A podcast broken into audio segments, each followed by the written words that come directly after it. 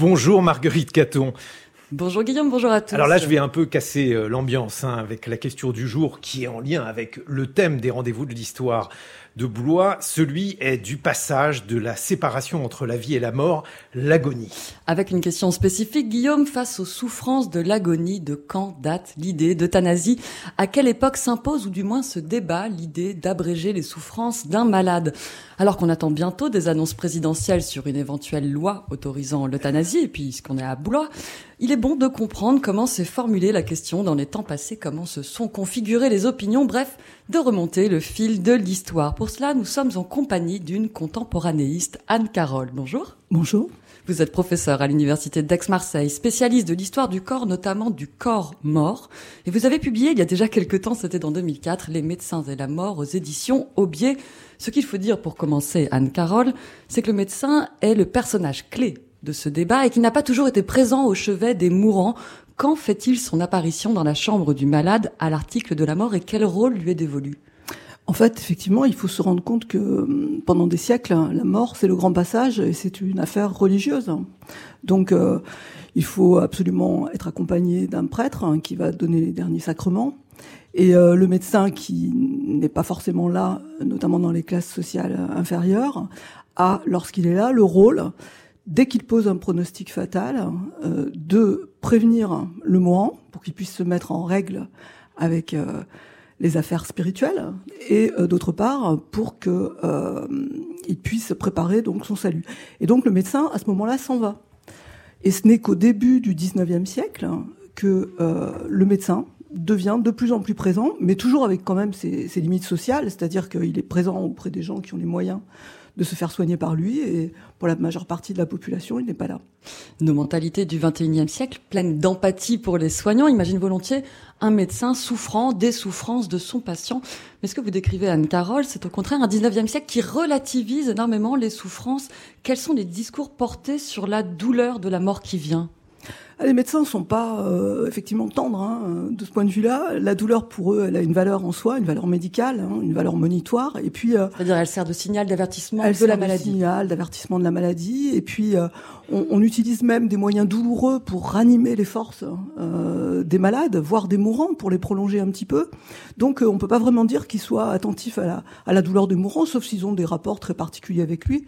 Cabanis, qui était le médecin personnel de Mirabeau, euh, euh, lui a donné quelques grains d'opium pour euh, adoucir ses souffrances. Mais c'est vraiment une exception. Et quelle que soit l'intensité de la douleur, vous le dites, le rôle du médecin n'est pas du tout de la soulager.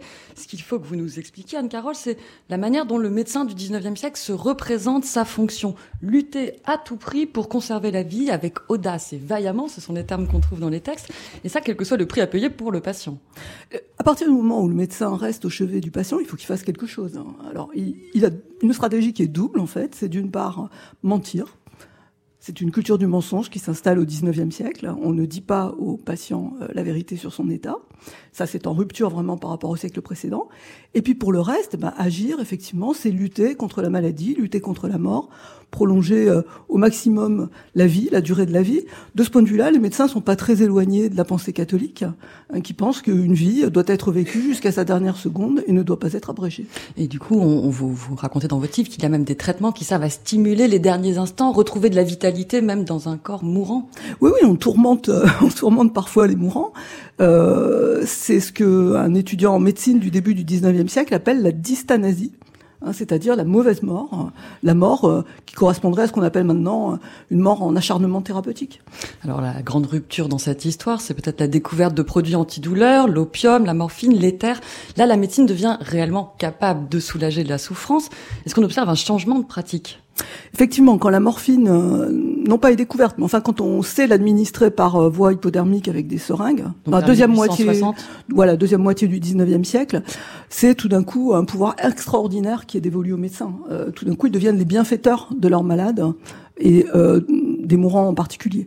Et là, voilà, on va l'utiliser avec beaucoup de libéralité, avec une certaine ivresse même, je dirais, de la part des médecins, jusqu'à ce qu'on se rende compte que la morphine peut avoir aussi des effets toxiques euh, parce qu'il faut augmenter les doses, et que euh, soulager euh, la douleur des patients veut parfois aussi dire abréger. Et là, on a un dilemme qui commence à apparaître. Tout à fait. Est-ce qu'il faut soulager la douleur au risque de raccourcir la vie ou laisser souffrir pour une mort naturelle? Alors c'est un dilemme effectivement euh, qui est euh, résolu de façon différente selon les médecins, mais le mouvement général, c'est un mouvement de reflux. Hein. on va commencer à administrer la morphine avec beaucoup plus de parcimonie, euh, en refusant en quelque sorte de devenir des prestataires de services devant des, patients qui en réclament, qui en réclament, etc. Hein. Les médecins veulent garder l'administration de de la morphine. Et euh, voilà, on rentre dans ce long XXe siècle très aride euh, en termes de soulagement des soins. Vous avez parlé de différentes positions quand même dans ces pratiques vis-à-vis de la morphine, vis-à-vis de la douleur. Vous avez mentionné le, ce qu'on pourrait appeler le clan catholique. Quelle est la doctrine euh, de ces médecins catholiques en la matière? Et puis quels sont les autres camps, si l'on peut dire? Alors, par rapport au, enfin voilà, le clan entre médecins catholiques et médecins non catholiques, euh, le clivage se situe dans la question du mensonge, ça je l'ai dit, hein, ça continue. C'est-à-dire que les médecins catholiques ne veulent pas mentir, les autres voilà, que les catholiques une manière de soulager. Euh, défendent l'idée effectivement qu'il faut prévenir le patient pour qu'il puisse euh, faire son salut. Mais la douleur est aussi un point de clivage, hein, c'est-à-dire que la douleur elle est rédemptrice dans l'imaginaire chrétien. Euh, ce qu'on souffre hein, avant de mourir, eh bien, on le souffrira pas au purgatoire, d'une certaine façon. Ça rentre dans l'économie du salut. Et puis, il faut pas abréger, encore une fois, la vie que Dieu nous a donnée. Et en face, qu'est-ce qu'on a? Des rationalistes, des laïcs, des... Bah, ça dépend vraiment des sensibilités. Hein. C'est-à-dire que l'éthique médicale, la, la, doxa médicale, euh, c'est prolonger, comme j'ai dit, combattre. Hein, et c'est pas la priorité, pas du tout de soulager la douleur. Euh, ensuite, dans le secret des pratiques, si je puis dire, l'historien a beaucoup de mal à pénétrer évidemment. Il y a un courant qui commence à arriver au début du, enfin, qui se développe à la fin du 19e siècle, au début du 20e, qui va venir rejoindre ce débat sur la souffrance et qui le configure complètement différent. C'est la question de l'eugénisme. Est-ce que vous pouvez nous expliquer quelle jonction s'opère début 20e? Ben, en fait, on commence à parler euh, d'euthanasie pour euh, la destruction de, de, de malades euh, incurables, etc., ou qui pèsent sur la société. Alors pas tellement en France, hein, mais plutôt dans des pays voisins, notamment l'Allemagne. Et ça va contaminer d'une certaine façon cette idée qu'il pourrait y avoir une bonne façon de mourir.